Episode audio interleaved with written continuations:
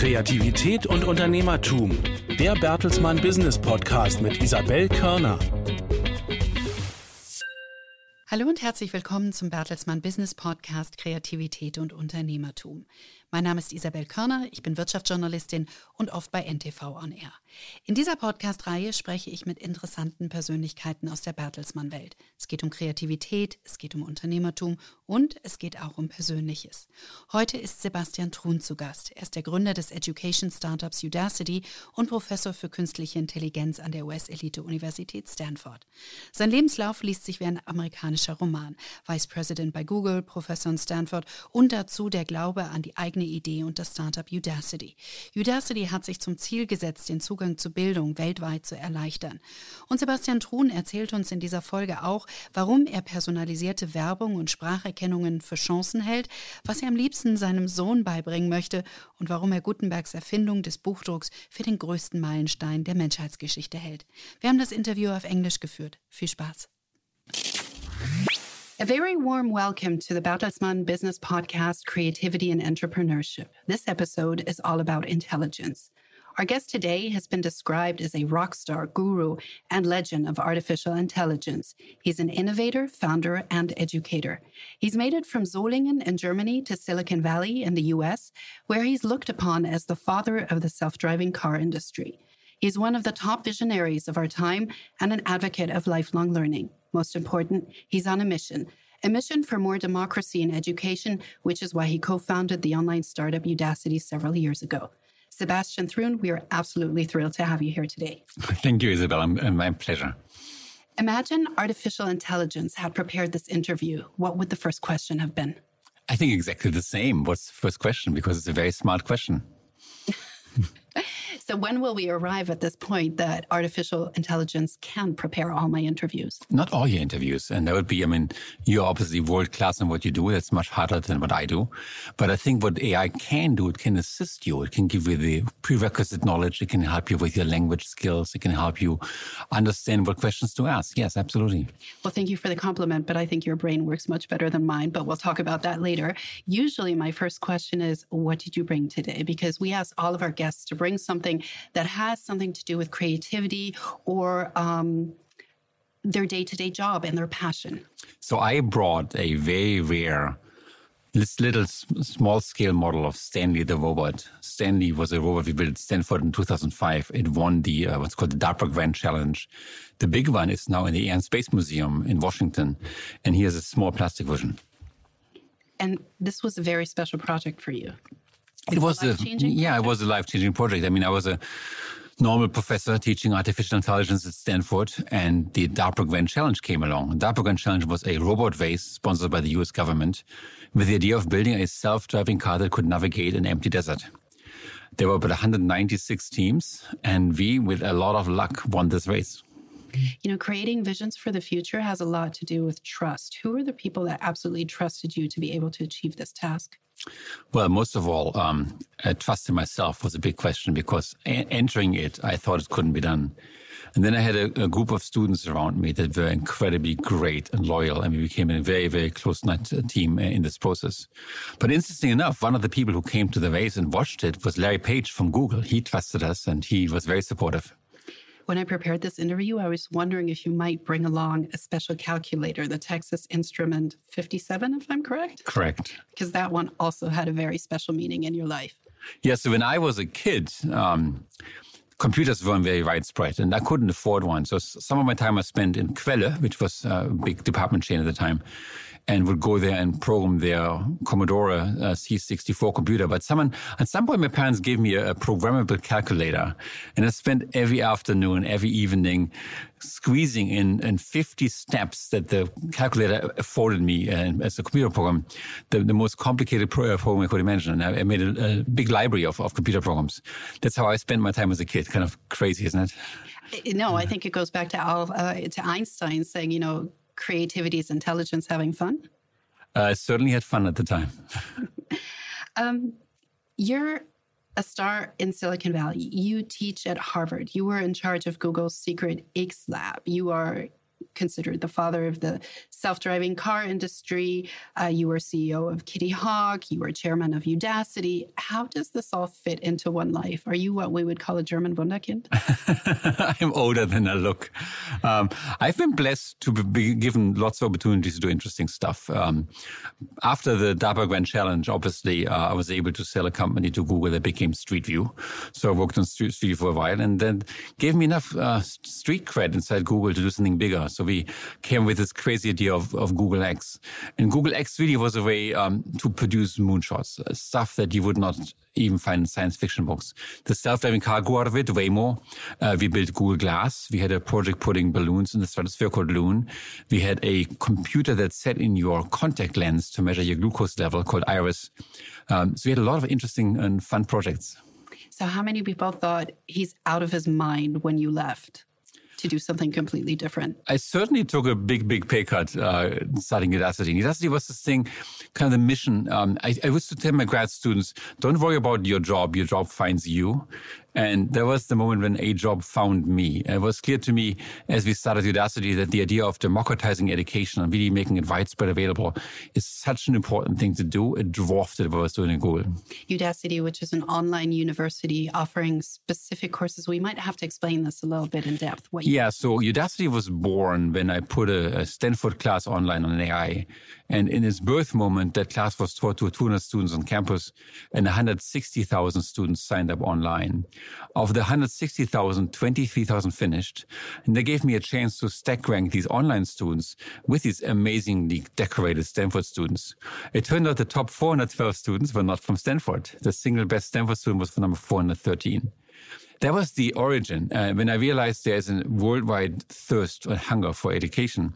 So we built an online uh, learning platform, so to speak, where today hundreds of thousands of people improve their tech skills. So you can uh, learn about machine learning and data science and programming and web front end.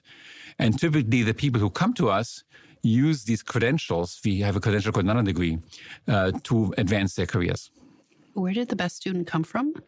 The best students come from anywhere, from the Middle East. From um, we had a soldier who was among the top students. We had a, a mother, uh, single mother raising uh, infants uh, who came to us and got a perfect score. We had a person on dialysis. It's kind of amazing if you if you open up the the doors of a top notch university, you'll be amazed who is all fit to take the best classes. How much economic potential do you believe is wasted because not everyone has access to education? It's a massive waste. If you grow up in, say, Indonesia, Middle East, Africa, South America, better parts of China and all of India, I just given you three quarters of the world population and you won't find a single top 100 university there, right? So the, the idea of great education is great when you can afford it, when you're the right age. But if you grow up in the wrong region, you're basically doomed. Uh, and, and the same is true for, for other demographic factors like age, for example. If you're 35 or 40 and want to get a great education, where are you going to go? Going to sit in, in, a college to get up with like 20 year olds? Um, education has always been the thing that doubled the world's GDP. Always. It's always been the strongest driver. And the, the saying is very simple. Like you give a woman a, a fish and she has dinner for the night and you teach her how to fish and she has dinner for the rest of her life. And that's true about education. That's why I think education is so incredibly important. And we're going to continue talking about Udacity a little bit further on. Um, let's kind of dig deeper into artificial intelligence um, because this is, you know, the area you're an absolute star in. What has artificial intelligence done for you today? AI has been the driving um, like factor t- today, today yeah, behind a lot of work I've done. So the self-driving car would not be possible without AI, artificial intelligence. Uh, we recently did work on detecting skin cancer. We showed we were able to find skin cancers with an iPhone as accurately as the best human physicians. That was AI. Um, AI is powering several of my startup companies. It's absolutely essential for me. Hmm. And today, as in when the morning began? well, when the morning begins, I say, Good morning, Alexa. And Alexa says, Good morning, Sebastian. And I say, Tell me the news. And the very speech recognition Alexa is um, driven by AI. And, and are you worried about who might be listening when you talk to Alexa? No, I don't. Uh, I'm not that interesting. Um, and when I say, hey, read me the news, I openly confess that I do this every morning to my Alexa. And you don't worry about who might want to know what news you consume and what topics you're Look, I'm a, in. I'm a big fan of Google listening to me because when I look, for example, advertisement, I want advertisement that interests me. So, so today, when I go uh, on the web, someone gives me advertisement for stuff that I would never ever buy. And that upsets me. So I'd rather have a very smart Google that listens to me and, and finds out what my preferences are and helps me make the right buying decisions. How do we define artificial intelligence? When I, whenever I have conversations about artificial intelligence, there's a lot of confusion about artificial intelligence. What can it do today? What might it be able to do in the future? Where are the limits? Where do you draw the lines? So, what is it capable of today? Yeah, so it's a confusing name, and I wish we hadn't called it intelligence because intelligence is so much more. What it's really good at is pattern recognition. You can give it a big data set, and if there's a pattern in that data set, it finds that pattern. So, for example, work we did on self driving, um, you can have AI look over your shoulder when you drive a car, and the pattern might be that, for example, you stop at every red light or that you stay in your lane. And those patterns get picked up and then AI is able to reproduce them very, very accurately. And and where does it overlap with machine learning and then what exactly is deep learning because these are also buzzwords that we're confronted with again and again. Yeah, so for the lay uh, listener, I would say AI, deep learning, machine learning are all the same thing. The most important progress in the last decade has been the idea that they can pick up patterns in data.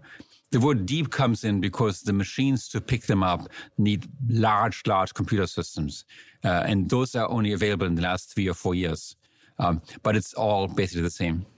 You know, for me, as someone that, uh, you know, hardly knows anything about artificial intelligence besides what I read about it and the conversations I have about it and the interviews I get to do about it, I still don't understand how can a machine learn. It's, it's very easy. Tell me how this it's, works. It's very easy. Computers are dumb. And up to this point, they followed exactly each rule that a programmer would give them. A programmer had to think about every possible contingency and make a rule. And there's a single bug in those rules, the computer would just crash. Okay. That's not how we teach people, right? You've never been given a rule for every contingency. We don't spend 18 years teaching our kids with rules. We let kids experience the world and they form their own rules. Like, for example, when you learned how to walk, which you won't remember, uh, you, you, stumbled a few times, you hurt yourself, and you get better and better over time.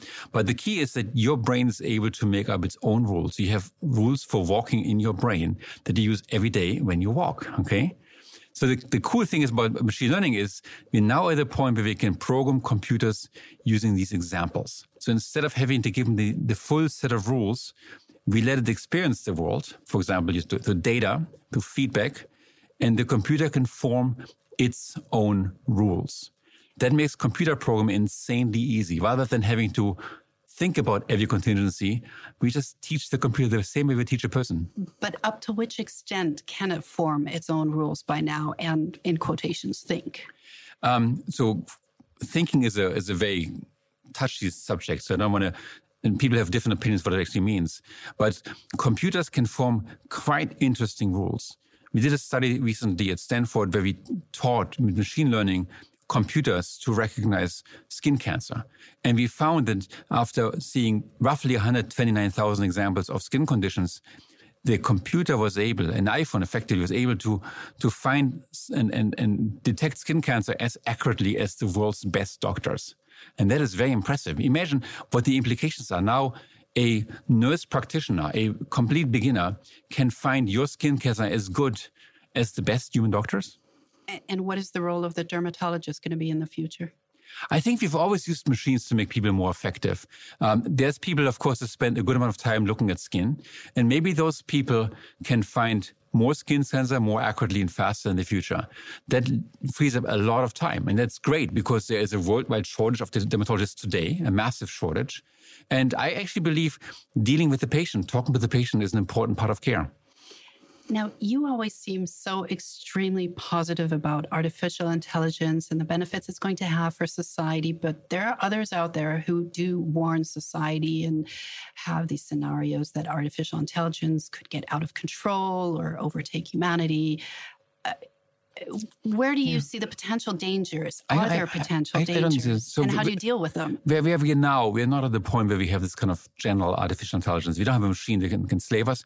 And I don't think we want a machine that enslaves us. I think it would be a bad product. So why would we actually build it?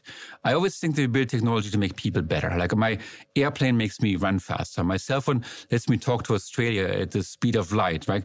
Even my, my flushing toilet and my, my running water makes me a better human being. We, we often don't think about the basics. So in AI, I think what we can do is we can make people better. So let's take the example of medicine. Would you not want a more competent doctor? Say the doctor who's treating you is a new doctor. Don't you want this doctor to be as experienced as the best doctors in the world? It does sound wonderful and it does sound very beneficial. Yeah, and I mean, look, we've always built technologies and we've always gone through these, these phases where something new happens. Go back 350 years, think about steam engines. And, and we're sitting all here as, as farmers because back in the day, we're all farmers. We go from famine to famine. We, we, we, we live to see the age of 30. And then someone comes along and says, Hey, I found a way to, to farm more efficiently with machines. And I found a way to fertilize better with nitrogen fertilization. And we all say, Oh my God, that's so horrible because our jobs are gone. And see what happened. Our jobs are not gone. We still work. We have completely new jobs. The job you and I have, Isabel, um, are completely new jobs. So, as a computer scientist, there's not one scenario you can think of in which artificial intelligence could get out of control? Look, when we build tools, um, tools can be abused, and it's very important to be conscientious of it and learn how to use the tool correctly.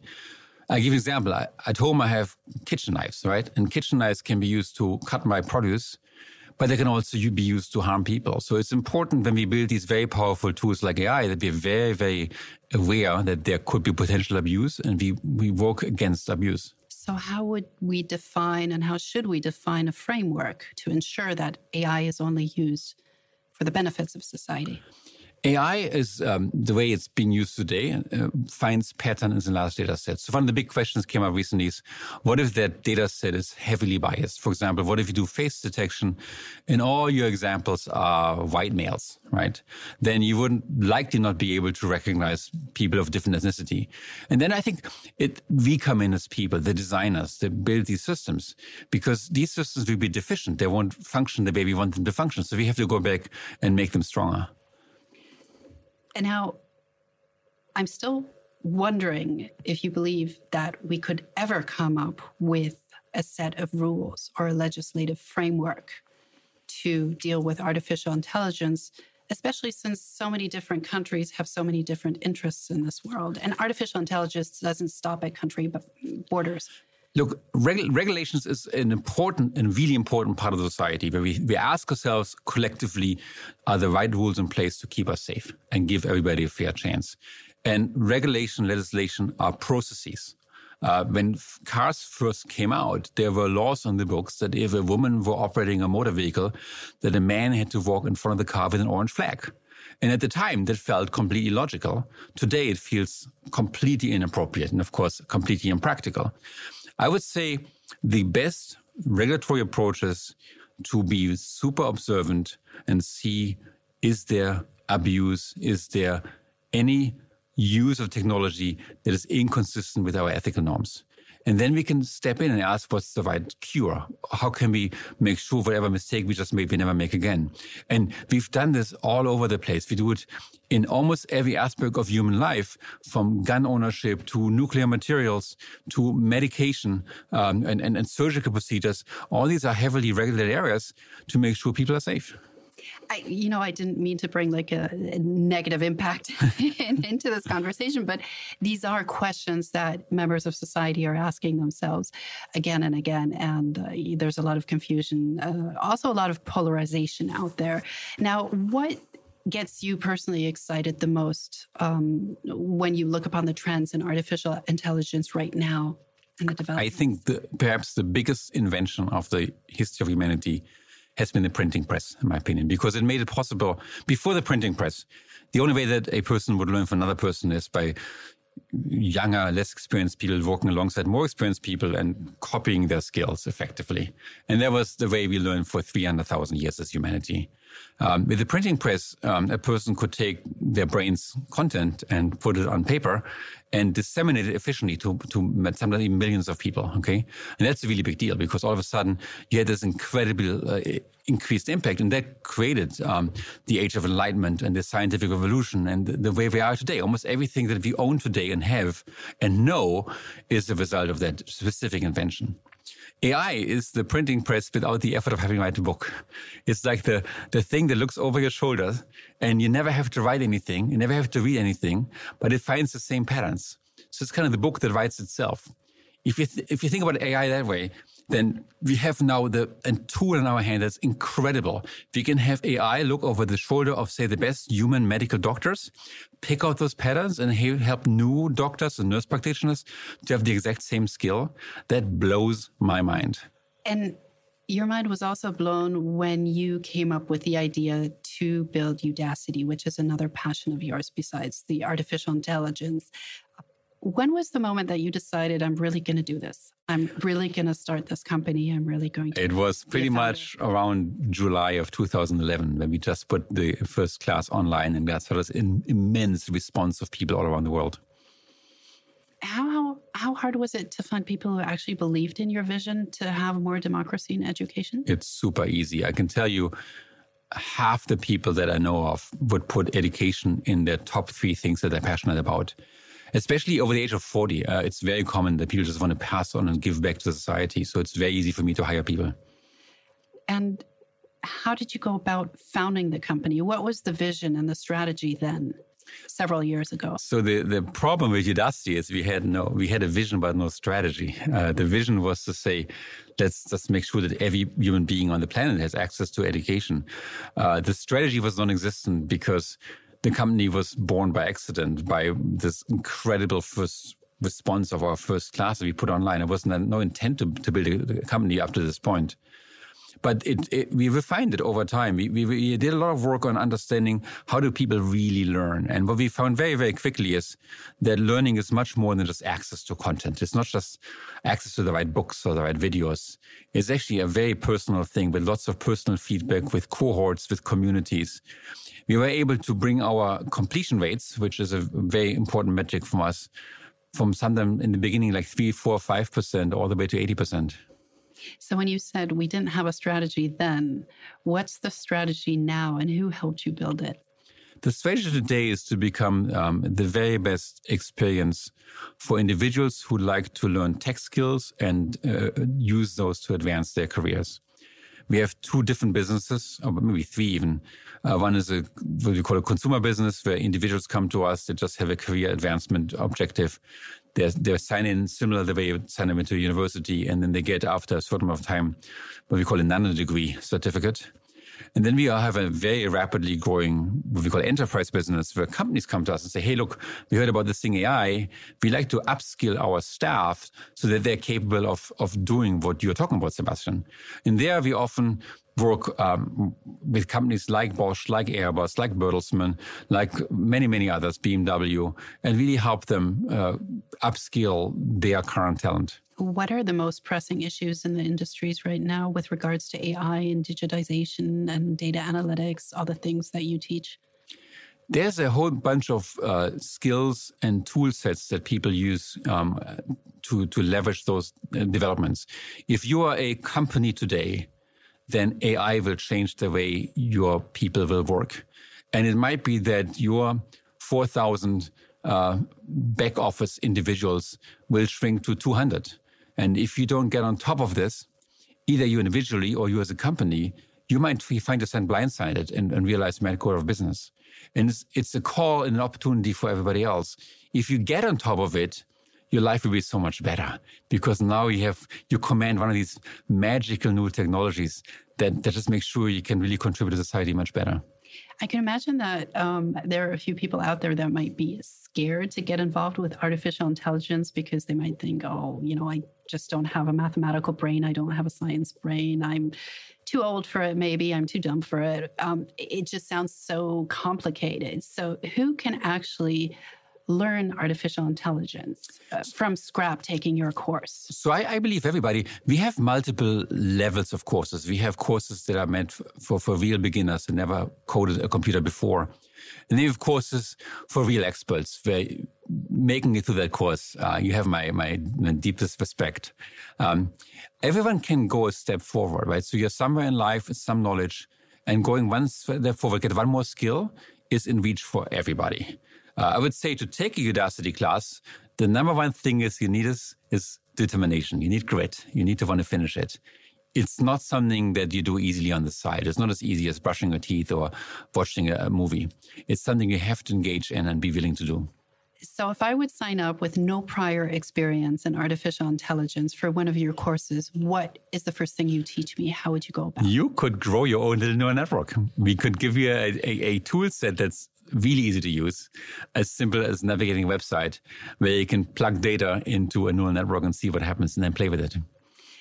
Uh, do you actually know by now how much it pays out to have a nano degree from Udacity? What difference it makes? Um, it depends on what nano degree you get. I recently did a study on how much do companies spend acqui hiring self-driving car engineers. And that was at a time when uh, Uber bought Ottomotto and a whole bunch of other companies were bought for their talent, not for their technology. And that was roughly 10 million US dollars per person and in sheer hiring costs. And that shows how much of a shortage there is. In 2017, the New York Times estimated there's only 10,000 people in the entire world who understand deep learning. Okay. Now, I think there's more because we taught more than 50,000 people deep learning.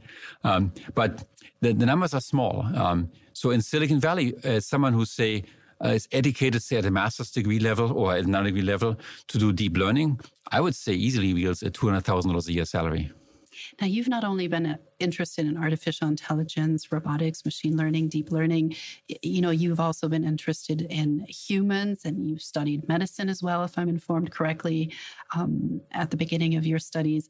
Uh, you know, have you ever come across an answer to the question why some brains seem to work better than others or why some people are more intelligent than others why some people are better at you know sciences than others what's the secret to that? I, would say it's, it's, of course, a, a tricky question. Um, where I think we as, as human race have often not been willing to look as as deeply as we sometimes should, uh, because we also have some very strong ethical norms about, for example, racial backgrounds and gender backgrounds. But um, having said this, um, what do I teach my son? I, te- I try to teach my son two things. One is grit. Um, if you start something, see it through. And the second is an open mindset, a growth mindset. Um, I've been practicing a growth mindset all my life. I used to be a professor. I gave up my tenure. I moved to become a VP at Google. I gave that up and became a startup captain. In all of those, I've made a colossal number of mistakes, and I'm surrounded by people who luckily forgive me when I make mistakes. But in doing so, I've always been able to acquire yet another skill of life. And and I couldn't. If I had was was doomed to have the same job for the rest of my life, I would die. What are those mistakes you wish you hadn't made? So I'm generally very optimistic. So when I make a mistake, my rule is that's okay. Just don't make the same mistake again. You know, Udacity seems to be like your baby, I would yeah. say. And and how hard is it to let go of some of the aspects you would have liked to see in your baby? Uh, because this is what the transformation you've just touched on was also about. Look, I don't think you can be successful in life at scale without, in some sense, delegate is the wrong word, but finding partners that you trust. Um, so I constantly work on making myself superfluous. And when it works, it's beautiful. I have a team of people who I just blindly trust and they trust me. And uh, we, we can build on each other's strengths, which is really important. My strength is probably more on the visionary side, not on the execution side. So having strong execution partners always helps me. And as long as that's clear, um, then the relationship can be, can be great. What is the vision behind the 50,000 scholarships that you are now offering together with Bertelsmann? Bertelsmann is one of our, or maybe our best partner, uh, and a very long-term partner. And I think Bertelsmann has seen more than anybody else the importance of lifelong learning, of committed lifelong learner, learning. And the scholarship addresses this. Uh, we've been blown away by the number of applications we got even in a day, in a week. Um, the scholarships allow people to pick up skills and the strongest of our graduates will be able to be admitted to nano degree programs. You know, we always hear in these times that if you want to be successful in the future, you need to be creative. Creativity is also a big buzzword right now. Can you train yourself to be creative? I absolutely believe yes. And it starts with um, kind of logical first principle thinking, right? So, for example, I gave the example of, of using phones to detect skin cancer. In cancer research, the almost the entire field focuses on one thing, which is treatment. And treatment usually means treatment for stage four cancer when it's very, very late. Um, very few people think out of the box. Now, if you want to cure cancer, it's pretty obvious if you find it at stage zero or stage one, you have a much better chance to cure it, even with today curing methods, treatment methods. So the question is, can you look at a problem like, for example, cancer and find a radically new solution that no one has thought about before? So how creative can artificial intelligence be? That is the $100,000 question. Right now, I would say not very creative um, because today's AI exclusively works as follows. It looks at very, very large data sets and finds patterns in those data sets. And by definition, it has to have seen the same stuff over and over again before. So I would not believe an AI could become a next Einstein. And then it also depends on the quality of the data. It does, yes, absolutely. What are the biggest challenges? Well, and many, it depends on the domain. In many domains, getting large amounts of data onto one computer is actually hard. Um, the Waymo team that I built at Google has spent years of driving to catch all these very rare circumstances where a car has to make a very, very hard decision. Um, that's, that's number one. Um, most of the time you're going to spend as a data scientist or AI researcher, you're actually not going to spend running a neural network. You're going to spend cleaning the data. Very often the data is incomplete, it's dynamic, it has weak points, and you have to work really hard to make the data really good. Who should own data? I think if someone pays for the collection of data, that person should take ownership in data. Absolutely, yes. Um, you know, this is an issue that is also being discussed um, on, on various occasions. I was wondering, who do you see at the forefront of artificial intelligence? We have a huge race between the US, China. Who will be at the forefront in the long run? So this is a, um, a marathon. It's um, 42 kilometers, and we're about 100 feet in. Uh, so we can look at the runners and see who is currently the front. The reason I say this is completely open. Uh, if Germany wanted to take leadership, it's very doable. Um, but right now, um, I'd say if, if, you ask me, I see a lot of creativity right now in the States more than anywhere else. Um, when you look at the top universities, uh, and of course, I would include uh, Udacity to some extent, um, the innovation that I see today mostly comes out of Silicon Valley. And then step number two is definitely Beijing and, and, and Shanghai. And where does Germany fit in right now? Germany has uh, decided to fund it much less. Uh, if you look at the government funding in the United States and China, it's very massive. Germany comes in a very, very small percentage. What I do love about Germany is what's happening in Berlin and various other startup centers that young people are now willing to to start things. In AI, it's actually not as much about um, algorithmic research. It's really about getting the right data together and finding the right applications any any factor of office work and human work can be supported and made more efficient and better using AI. There's at least 10,000 companies to be started. And are you perceiving it as a huge mistake politically as well that uh, Germany is not funding AI as much as it should or could? I think Germany, I would say, um, if I had advice for Germany, I'd say uh, most of all, be open minded and, exp- and, and, experience. Um, being German myself, I know there's always two souls in your heart. There's the one that is like enthusiastic and wants to do something great, and the other one is more cautionary and says, "Hey, this can go wrong and be bad for society." And when you come to Silicon Valley, uh, the, the one and a half of brain just disappears. So all of a sudden you become an optimist and oh my God, we can do this. That's so amazing. Let's just do it. And that's the, that's for me the, the driving force behind all innovation. It doesn't mean that everything we do is good and doesn't mean we shouldn't be critical and we shouldn't engage in a dialogue. But at some point we have to be optimistic. What is the most important advice you would like to give people in order to prepare for an AI future in general? Well, apart from um, learn the skills necessary to have a job and a, a, purpose in this future society, aka come to Udacity, I would say be open-minded. Um, we've always benefited from new technologies. I give you some that are non-obvious. For example, running water or flushing toilets. These are actually fairly new technologies, turns out. Electricity, general surgery, general anesthesia, uh, penicillin, um, nitrogen fertilization um, is super important technology. Airplanes, uh, smartphones, cars, um, all these things, they, they look somewhat disturbing because we don't know what the effects are, but we've always managed to leverage this to the better of humanity. AI will be no exception. So be open minded and play with us. Come play.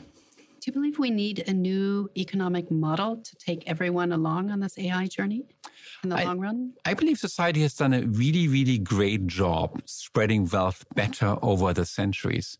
We have much stronger and better social systems uh, than we had even three, four hundred years ago. And we've been able to almost eradicate extreme poverty uh, from this planet, and we almost eradicated famines, which is very, very new in the history of humanity going forward, um, I think we are producing an abundance of, of things. And what we really got to be conscientious of is that we are as a, as a race, we are as a human race, we are in this together. Uh, and and I, I'm happily pay my taxes. I, I happily donate money at church, whatever it is, um, because I believe it's important that we work together. What are the three most pressing questions when it comes to humanity and artificial intelligence right now? I would say the most important one is how fast will it come? And that's a big one. It's very hard to predict. Will it happen next? I mean, it's already happening today, but will we see massive job replacement in the next three years or the next 30 years? And then I'd say um, pressing for me is Udacity is a company that sides with the people, right? Not with technology. So, so our mission is to really bring education to everybody in the world for furtherment of their careers. Um, so can we somehow affect the people in the world to make lifelong learning and daily learning part of the daily fabric? As a scientist, have you drawn ethical lines for yourself? Absolutely, yes. For any tool that I use, um, I have very strong ethical beliefs. It should not it should be used in for the betterment of the people and not against the people. And you find this in many, many different things that I built. For example, as I moved from the Waymo team at Google into Udacity, we started a self-driving car nanodegree program, which now has more than 21,000 students. And what we basically did is we took kind of my know-how and knowledge a little bit from the field that I acquired over the years and made it available to everybody. And that to me is important because now it's not just one company that holds the, the secret knowledge, it's all the companies. So, you know, earlier during our talk, you gave the example of the dermatologist and the computer that can detect skin cancer. What will be left for humans to do as artificial intelligence advances? there is plenty, plenty, plenty great jobs for people. So, for example, we know that for schooling, for like K 12 schools, the good student to teacher ratio is roughly one to five. And today we have one to 30 right? So obviously we could have six times as many teachers and we should also pay them better, in my opinion. Uh, there's many other, any job dealing with people, I think will require people, be it elderly care, be it uh, medical services. I don't think we, we're going to get rid of people. Hmm. But in elderly care, the robots will take over too, right? I, I don't believe robots will take over elderly care at all. And I used to work in this field. I, for six years, I was actually working with the University of Pittsburgh on this. What I do believe is you're going to invent technologies that make the task of caring much, much, much better. It's interesting you say that because this is one of the scenarios that is out there that robots will be taking care of the older generation? I don't think so. I mean, look, mm. uh, we have we have technology in our life. So, like, is a car a robot? Maybe a car is a robot, but we use it all the time. I, I use it to go around. I would actually be really miserable without my car. Um, is there an ethical problem with me that a car has now replaced my legs a little bit? I, I don't think so. I think what, what it really is is an empowerment. All of a sudden, I have a chance to get around my environment so much faster. Um, when you look at elderly people, there's a lot of deficiencies you could very easily cure or assist with, right? In the United States, roughly 10,000 people die every year because of falls, okay? And these are for most part preventable falls. It's actually not that hard. Sometimes people die because they're fallen, not being found. Now, why couldn't your house smart enough to realize if you've fallen and in the same location for like two days that it calls, calls for help? There's so much opportunity to do better than today. How much room do you see for ethics when it comes to the development of artificial intelligence? I view AI as a tool, the same way I view a, a shovel as a tool or a kitchen knife as a tool. And all these tools, they have the potential for abuse. Uh, kitchen knives can be used to cut my food or hurt people. And it's up to the people to use these things ethically and, and possibly regulate. AI is no exception. Now, the abuse of AI could have much bigger ramifications than the abuse of a kitchen knife, but I have confidence that we as society will get on top of this because in the end of the day, we care about the same thing. We care about safety, we care about opportunity, we care about dignity. And those things are really deep in our constitution, in our ethics, in our regulations, and the way we make regulations. That's not going to change. Is there a day during the year on which Sebastian Thrun completely decouples from artificial intelligence? That's a great question. Two weeks ago, I ran a marathon. that was painful at my old age. Yeah, I do sports and so on. Absolutely, yes. You once described yourself as an odd bird, a komischer Vogel, as we say mm-hmm. in German. Last question What's the oddest thing you've ever done? The oddest thing I've ever done. When I turned 50, my girlfriend and I climbed Kilimanjaro. That was tough, by the way. Sebastian Thrun. We could spend another whole episode talking about that, but that's it for today. Thank you so much. Thank you so much. Thank you. It's my privilege. Thank you. In der nächsten Folge des Bertelsmann Business Podcasts sprechen wir mit Frank Schiermeister, CEO von Avato Supply Chain Solutions und Mitglied im Group Management Committee von Bertelsmann. Er ist dafür verantwortlich, dass Millionen von Produkten zu uns nach Hause kommen und erzählt uns, warum das Lob der Kunden für ihn die größte Freude ist, welche Regionen für Avato besonders spannend sind und warum gute Mitarbeiter und eine neue Führungskultur auch in seinem Geschäft eine große Rolle spielen. Er verrät uns außerdem, was er eigentlich als letztes im stationären Handel gekauft hat. Wir freuen uns auf euch. Kreativität und Unternehmertum. Der Bertelsmann Business Podcast mit Isabel Körner. Alle zwei Wochen neu auf bertelsmann.de und Audio Now.